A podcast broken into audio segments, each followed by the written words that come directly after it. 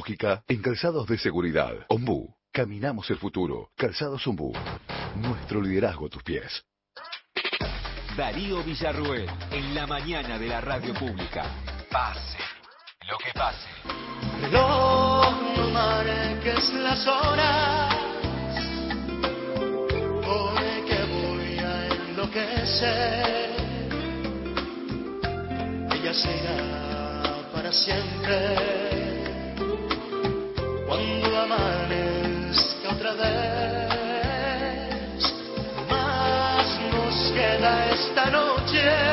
A ver, para los trabajadores está bueno que el reloj marque las horas, pero que sea menos a la hora de trabajar.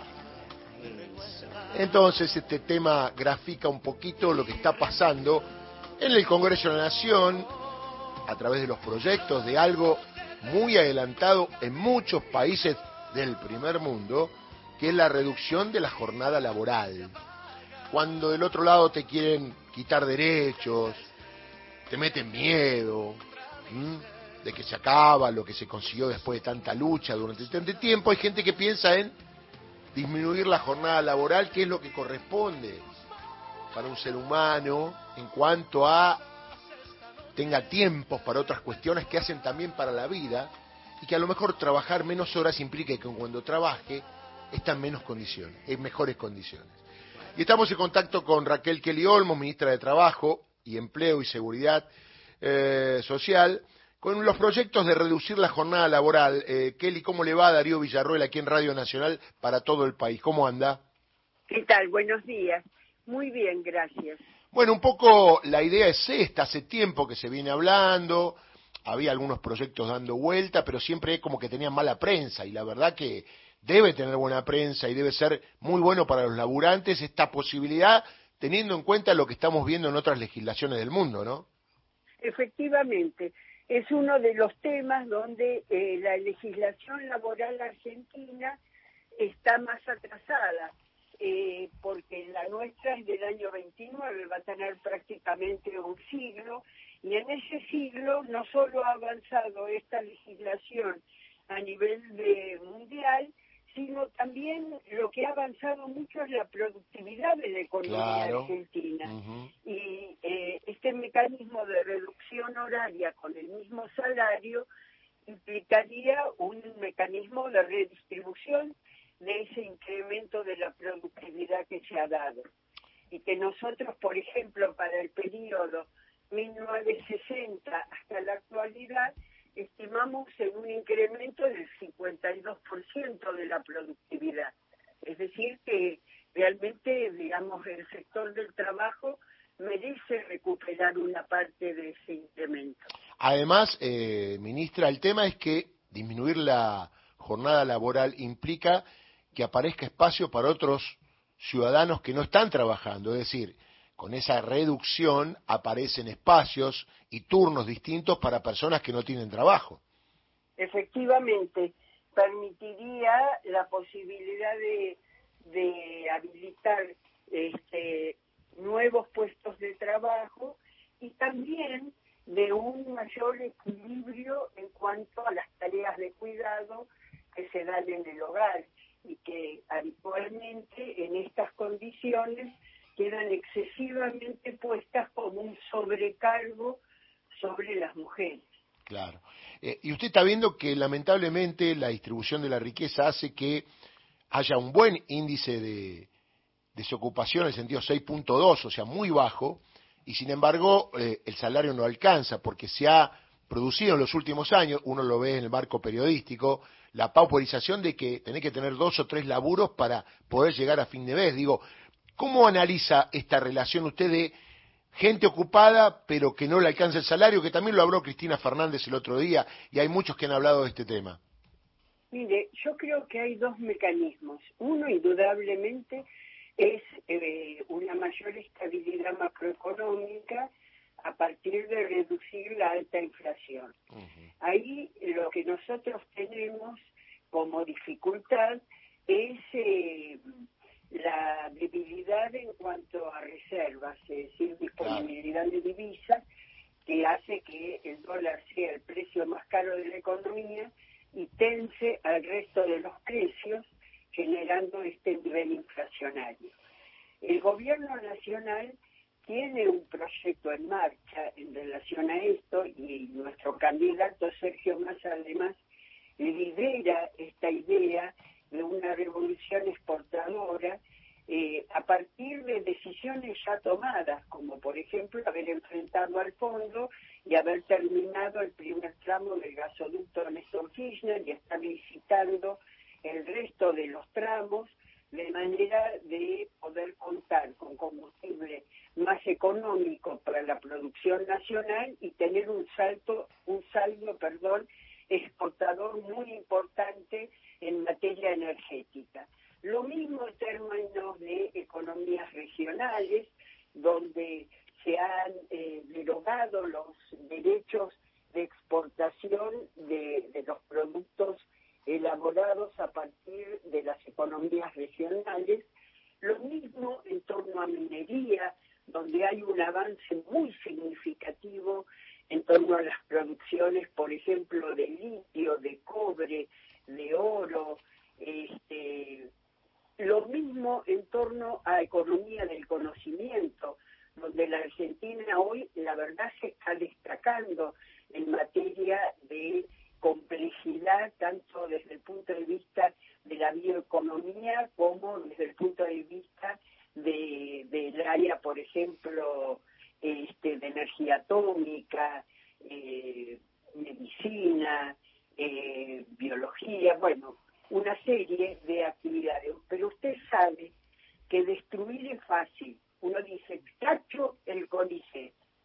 Ahora, construir es lo difícil, porque todos esos procesos, digamos, de generar las condiciones para que la Argentina sea competitiva y exporte a nivel internacional y se fortalezca con dólares legítimos, no dólares de la timba financiera y del endeudamiento como hace el neoliberalismo que después nos deja hipotecados por generaciones. Son decisiones que requieren tiempo. Eh, las tenemos todas en marcha, pero a las restricciones heredadas se le sumó una sequía extraordinaria y, y eso es la dificultad circunstancial que estamos viviendo, una coyuntura difícil en el marco de decisiones estratégicas que pueden poner a la Argentina en otro nivel desde el punto de vista macroeconómico, es decir, desde el punto de vista de la estabilidad y de la reducción inflacionaria. A eso hay que sumarle que todo esto que yo le dije quiere decir más valor agregado y eso quiere decir más valor de los salarios. Muy bien, Raquel. ¿Y cómo está viendo la campaña electoral donde hay un ministro de Economía yendo para adelante, que uno intuye y la gente se está dando cuenta que esta forma de hacer política, de ayudar a los que menos tienen, debe ser eh, un proyecto de los próximos cuatro años.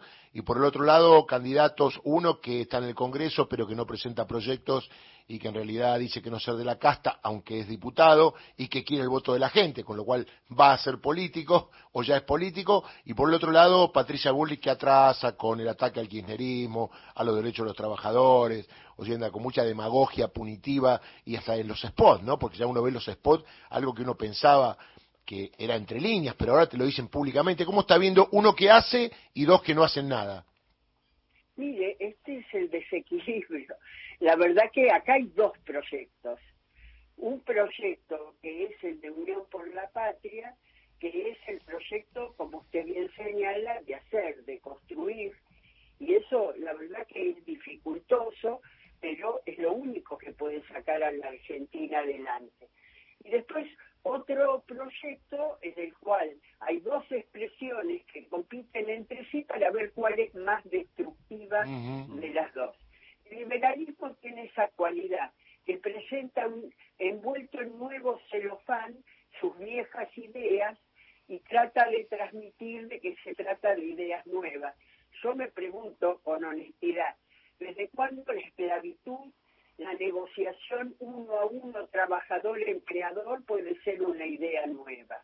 No es ninguna idea nueva, es una idea este, más vieja que la historia, que demuestra solamente en ese mismo que los trabajadores no van a tener otro destino más que adherir a lo que se les imponga desde el lugar patronal y no una negociación tripartita como la que siempre instalamos nosotros eh, consideramos que es una columna central en una democracia social como la que aspiramos.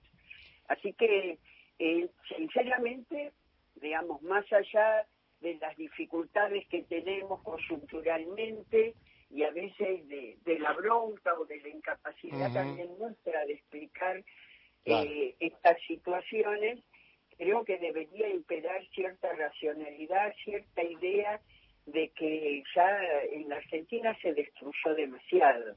Ministra. Eh, tenemos que constituir una nueva mayoría y una unidad nacional en torno a la construcción de una Argentina desarrollada.